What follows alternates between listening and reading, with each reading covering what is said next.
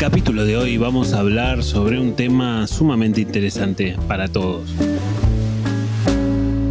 Vamos a hablar de qué tan narcisista sos, qué tan narcisista te reconoces.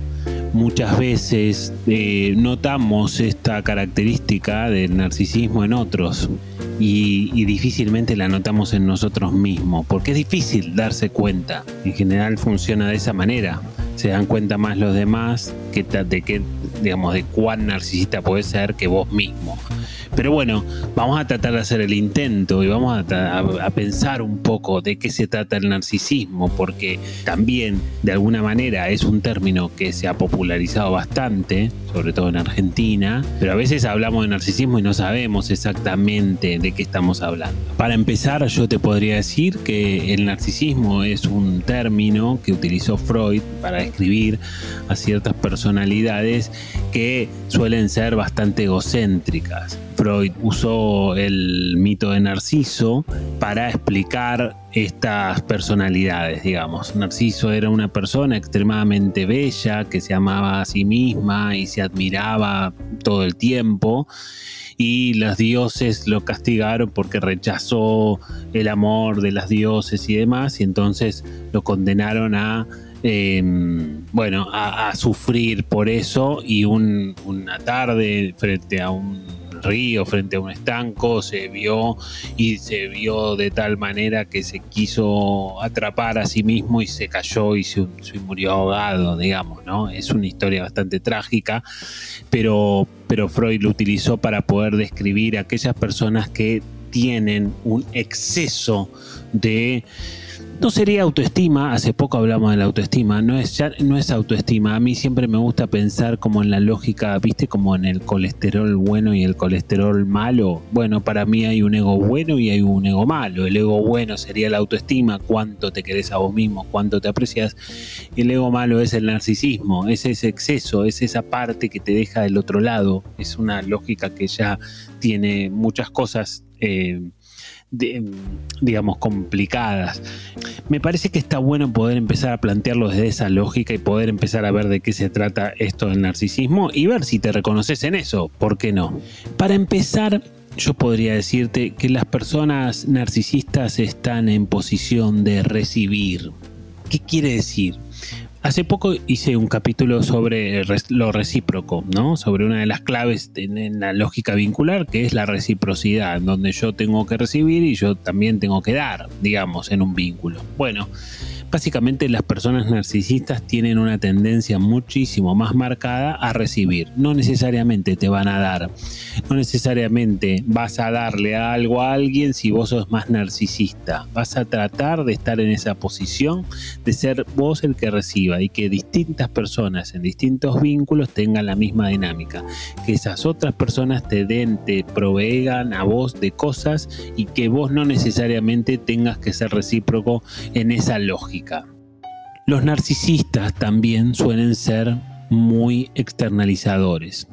Alguna vez hicimos algún capítulo sobre externalizadores y internalizadores, ya lo, refrescaré porque me parece que está bueno.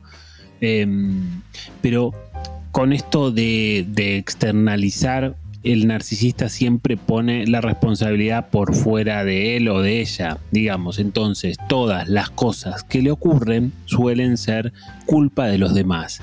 Difícilmente se haga cargo y pueda decir que algo que hizo mal sea responsabilidad de esa persona. Y si sos narcisista, quizás difícilmente puedas hacerte cargo de que algo que en donde le pifiaste sea culpa tuya. Para esto los narcisistas desarrollan una grandísima, grandísima capacidad de siempre encontrar la forma de que la explicación sea que es culpa del otro, digamos, y, se vuelven expertos en esa lógica, así que en general lo encuentran. Por ejemplo, yo siempre pongo el mismo ejemplo, pero si, si yo voy manejando yo voy manejando y vos me llamaste mientras yo estaba manejando, yo te atiendo y de repente choco, ¿de quién es la culpa de que yo choque? Vos por ahí estás escuchando y decís, la culpa es tuya que atendiste. Y bueno, pero yo como narcisista te voy a decir, no, no, no, no, para nada, para nada. La culpa es tuya, porque vos me llamaste en ese momento. Con esto te quiero dar el ejemplo de que siempre van a encontrar la vuelta para que la responsabilidad sea del otro y casi nunca sea de ellos mismos. Por ahí yo te voy empezando a enumerar estas características y ya se te viene a la cabeza un amigo, una amiga, un familiar, alguien que vos digas, cha, pero mira, está hablando de fulano, está hablando de fulana más difícil que yo pueda pensar que, ah, pero pará, yo soy un poco así. Ojalá, si te das cuenta de esto, me parece que está buenísimo porque sumaría un montón, digamos, que vos puedas darte cuenta de esto. Obviamente existe la posibilidad que estés escuchando esto y bueno, sea narcisista, ¿no? Y que solamente te acuerdes de tal o cual persona y no, no de cosas que te pasan a vos, que hiciste vos. Los narcisistas como, como otra característica no son muy introspectivos, Básicamente la introspección es la lógica de poder pensarse, de poder mirar para adentro, de poder pensar un poco a ver qué me pasa, cómo estoy, qué cosas me están sucediendo y más. Bueno, los narcisistas no necesariamente hacen eso, sino que los narcisistas terminan siendo más impulsivos, son más de hacer, haz de hacer y no pensar. Y en todo caso, después de hacer con suerte y viento a favor, pueden llegar a pensar sobre lo que hicieron. Pero por eso es la lógica impulsiva, ¿no? Bueno, la lógica de decir, bueno, yo voy a hacer esto, no importa nada, lo voy a hacer igual. No miden las consecuencias en ese momento y se manda. Obviamente, eso después le puede traer inconveniente, pero la dinámica siempre está planteada un poco como en esos términos. La cara positiva de esta historia es que los narcisistas suelen ser más espontáneos, ¿no? Como, bueno, con la misma lógica de que no piensan antes de hacer, a veces también no piensan antes de hablar o antes de mostrarse. Entonces, desde ese punto de vista, puede hacer, puede aparecer esta espontaneidad que muchas veces es valorada por la sociedad, la espontaneidad, ¿viste? Como que el espontáneo, el extrovertido es mucho más valorado por los demás que el introvertido. Bueno, esto también forma parte de la lógica narcisista. Hay una característica también que me parece fundamental, fundamental, que, describe el narcisismo y, y, me parece que te puede orientar mucho para pensar si sos vos o si es alguno que está cerca tuyo. Y que es la lógica de que los narcisistas se presentan, se presentan como que no necesitan nada se presentan como completos, se presentan como que no les falta nada, se presentan como que, entre comillas, lo tienen. ¿Qué tienen? Lo que sea necesario en ese momento. Muchas veces, para que vos te des una idea, muchas veces los narcisistas no preguntan nada.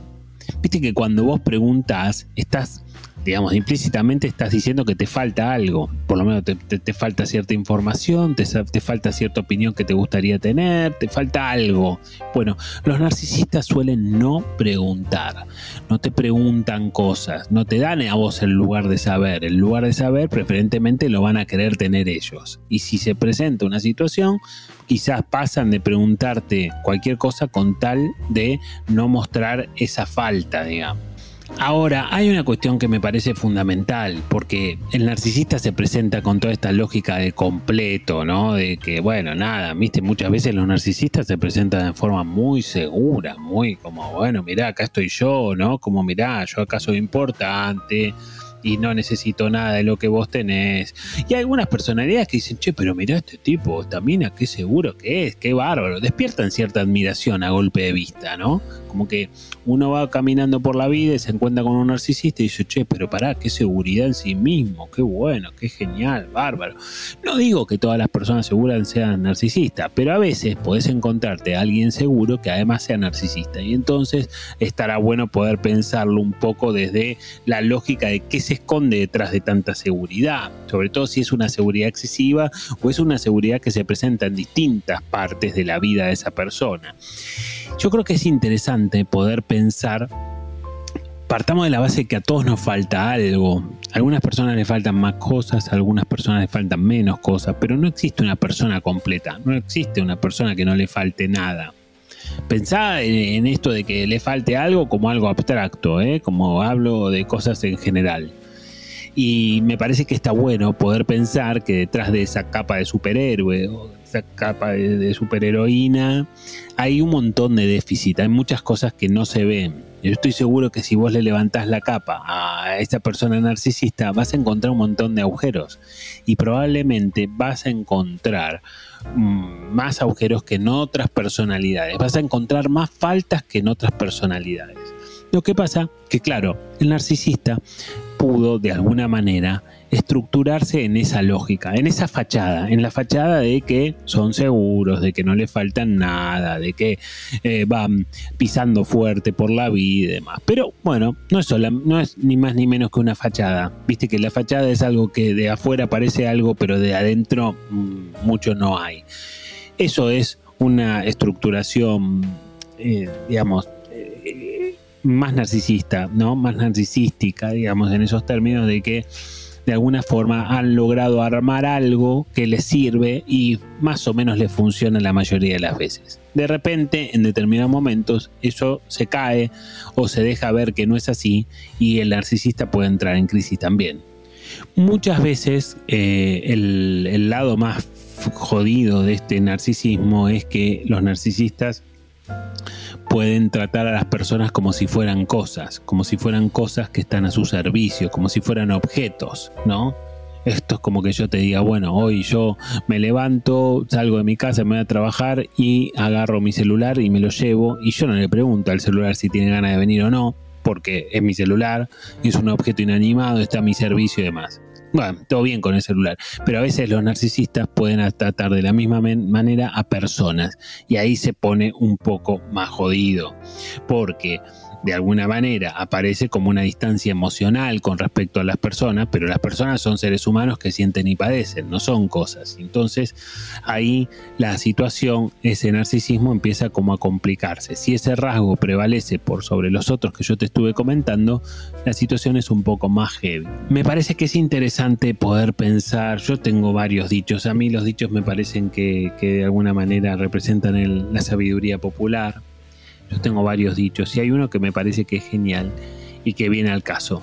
Eh, si escuchaste alguna vez modo terapia te va a sonar porque lo repito de vez en cuando y me parece que, que se justifica y es la lógica de dime de lo que presumes y te diré de lo que careces. O sea, ¿qué quiere decir? Traducción. Esas personas que de alguna manera se presentan completas, se presentan súper seguras y que no te van a venir a decir, no van a presumir de eso, no es que van a decir yo soy muy seguro de andar por la vida de esta manera o no te van a decir a mí no me falta nada, pero la presunción se va a dar a partir de que se muestran de esa manera, ¿no? De, que se muestran de esa forma. Entonces, me parece que es interesante poder, poder pensar que detrás de eso que se presume hay una gran carencia, hay una falla muy grande. Y entonces yo te muestro que soy muy seguro y en realidad detrás de eso no hay nada. Es esta fachada de la que te hablaba hace un ratito. Detrás de esa seguridad o esa aparente seguridad, no, al final no, no era tan así. Pero te lo quieren mostrar de esa manera. Y hay mucha gente que se engancha y que lo cree. De hecho, hay otra frase que también me parece muy significativa y muy gráfica que dice así, un ego obeso, un ego obeso encubre un yo raquítico. Por eso la lógica de que detrás de lo que se presume no hay eso que se presume. Detrás de lo que se presume no hay mucho, no hay nada. Así que me parece que es interesante poder pensar en esto. Ojalá que, veas si alguna de estas características te suenan sobre vos. Te repito, como te decía al principio, es muy difícil darse cuenta uno mismo de esas cosas, pero si te lo han dicho, si te suena, si te suena como esta lógica de ser autorreferente siempre sobre las cosas que pasan, que dicho sea de paso es otra característica, la autorreferencialidad, ¿no? Vos le vas a contar algo a alguien y le decís, che, tengo problemas en el laburo, y esa persona te va a contar de sus problemas en el laburo. Entonces esa autorreferencialidad también forma parte de ese narcisismo. Ojalá que te sirva para identificar narcisistas que anden cerca tuyo, porque siempre hay alguno. Y ojalá que también te haya servido este capítulo de modo terapia. Te espero en el próximo y no te lo pierdas.